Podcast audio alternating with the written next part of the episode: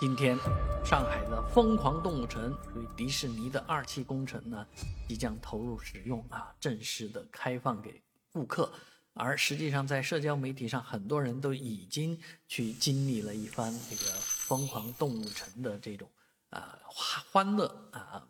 体验过这个 magic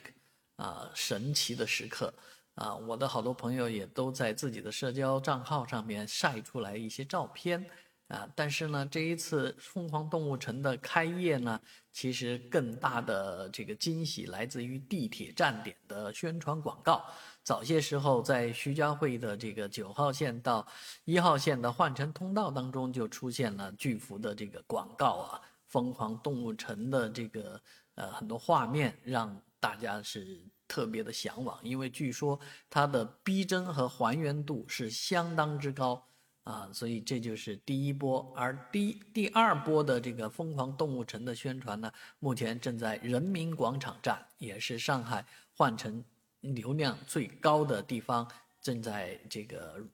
叫爆笑出场啊！很多人都发现，哎，自己怎么也变成了这个镜中的缓慢的疯狂动物呢？哎，这个其实每一个人走坐电梯的时候呢，会发现电梯边上的魔镜里面出现了自己的卡通形象啊，啊，这也是让人忍俊不禁。好多人举起手机呢，啊，来拍摄，啊，有人在